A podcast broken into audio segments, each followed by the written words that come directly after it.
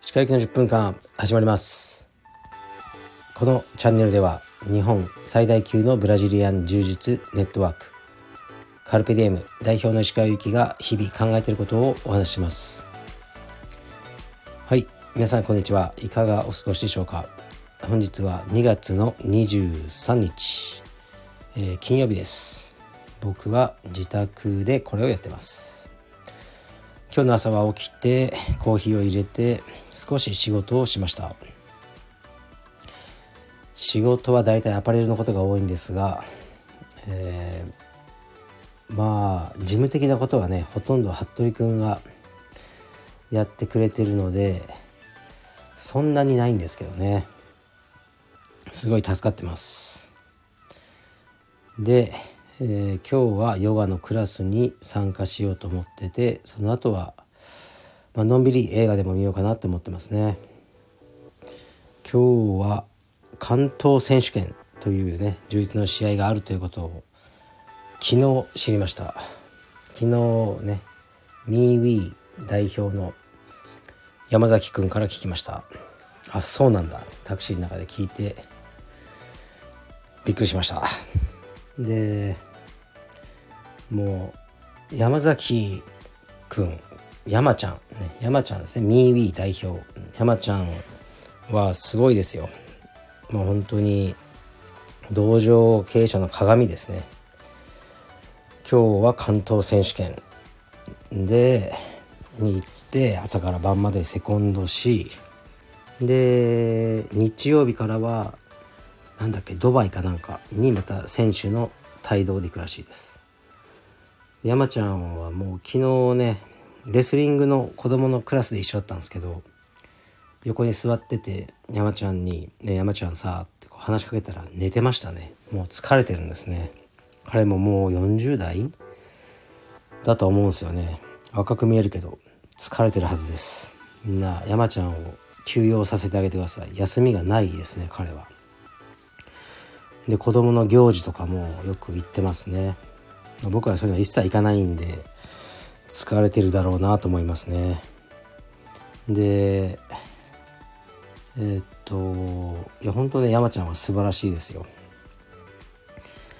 もう行かなくてもいいんじゃない？その大会の応援とかって言うんですけどいやまああのまだ試合が初めての会員さんもいるしとかそういう感じなんですよね。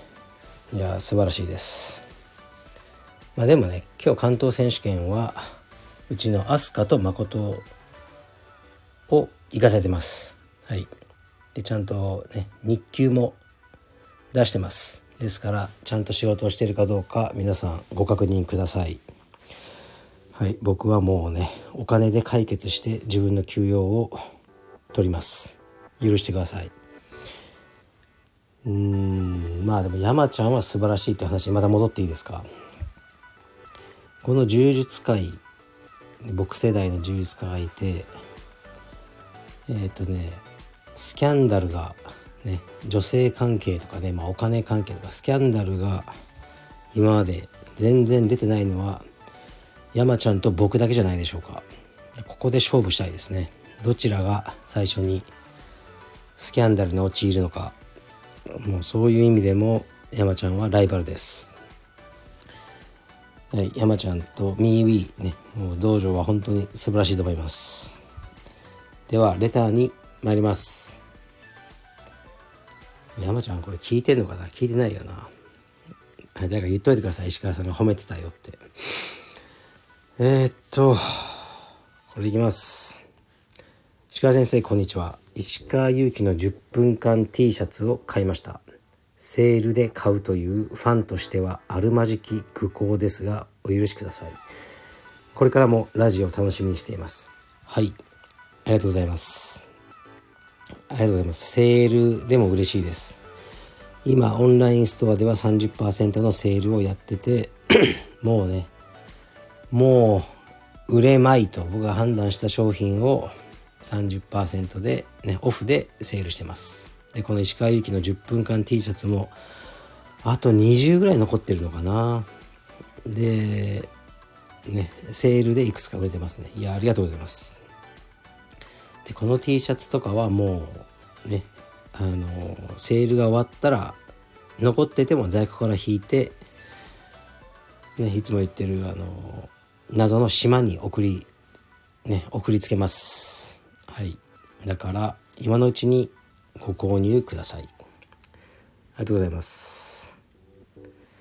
えー、っともう一個いきます。これはねちょっとシリアスなやつですね。鹿さんこんにちは。10年後の君へを拝聴しました。あ10年後の君へっていうのは1週間ぐらい前に、えー、の収録回ですね。他の方と同じく私もきなこ餅が喉に詰まりました。とは言いましても私の場合自身の子供ではなく私自身が若くしてがんと診断されました。不幸中の幸いで治療がうまくいき今は寛解しております。しかし時折がんができてしまった悲しさ。なぜ自分なのかという悔しさ。治療中にリアルに感じた死への恐怖や家族を残していくかもしれない辛さ。治療後の再発の恐怖を思い出し感情が乱され涙涙が出てしまうことが未だにあります。自身では乗り越えたつもりでいてもやはり心のどこかが傷ついたままなのだと思います。自分語りになってしまいお恥ずかしい限りですがこれからも頑張って生きていこうと思います。これからもラジオを楽しみにしております。はい。ありがとうございます。若くしてどれぐらい若かったのかは書いてないですがね若くしてがんって本当辛いですよね。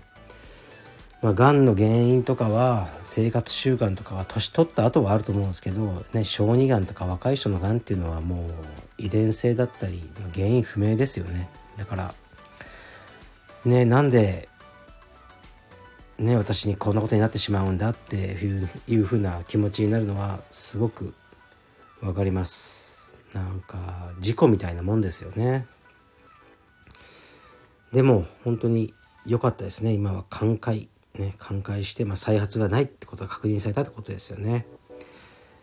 でやっぱトラウマになってしまってる部分はあるけどうん一応寛解したってことでもうこれからはねその経験が絶対に財産になると思います。ここまでね辛い思いをしたらね絶対他人を傷つけたりしないだろうし健康の大切さね健康であるってことを当然だと思わないっていうね心も備わってらっしゃるだろうしもういいことしかないですよね。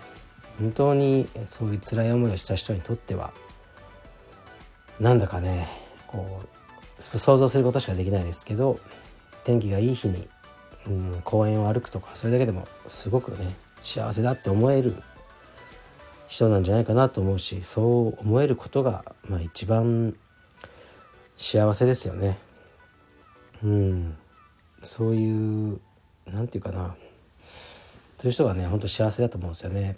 でなんだかね今あのまあ、他人と比べたりとかねこれ持ってるとかもっと高級な、ね、お店に行ってるとかそういう気持ちがね比べないといけないとかうんなんだろうこうリア充とかねいろいろ SNS とかで煽られてなりがちだけどうん本当に幸せな人っていうのは何もシェアしなくていいんだろうなと思いますね。何かいいことがあったり楽しいことがあったりしてもそれを SNS とかにね乗っけることなく自分の中でその喜びをかみしめられる人なんじゃないかなと思ってるので僕もねだんだん SNS とかはその傾向にありますね。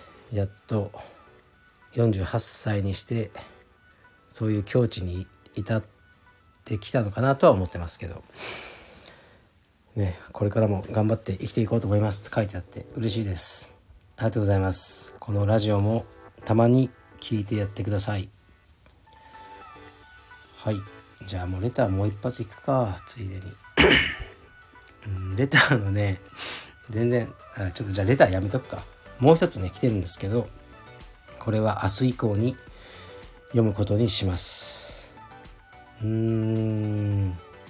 レターね本当にたくさんあのー、来てね嬉しいですね。レターが来るからまあねやっていけるって感じでもありますね、まあ、悔しいことに未だにねこの収録やってて一番再生回数が伸びるのは服部くんゲスト回なんですよね。ダントツでその時だけ再生数が伸びるんですね。